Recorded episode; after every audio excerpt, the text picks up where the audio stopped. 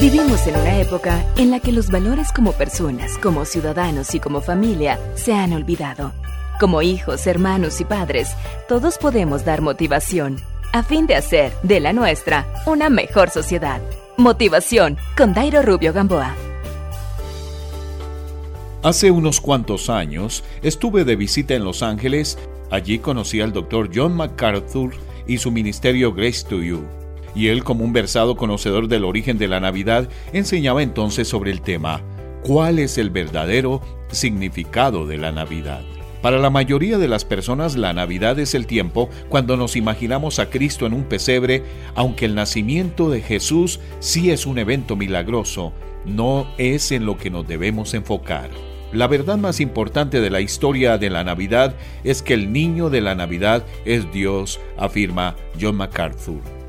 La Navidad no se trata de la infancia de nuestro Salvador, sino de su deidad.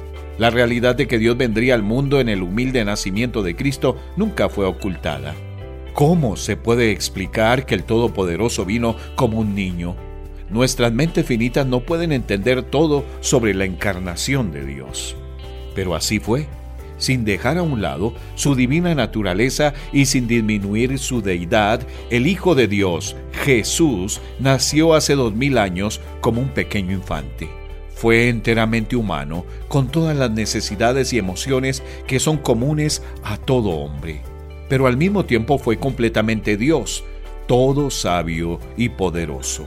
San Pablo afirmó en su carta a los colosenses, él es la imagen del Dios invisible, el primogénito de toda creación, y Él es antes de todas las cosas, y todas las cosas en Él subsisten, por cuanto agradó al Padre que en Él habitase toda plenitud, y por medio de Él reconciliar consigo todas las cosas, así las que están en la tierra como las que están en los cielos, haciendo la paz mediante la sangre de su cruz. Esto es la Navidad es tener un corazón humilde que recibe un regalo maravilloso, a Jesús. Motivación con Dairo Rubio Gamboa. Escríbenos a contacto arroba motivación a la familia punto org. En apoyo a la familia de América Latina.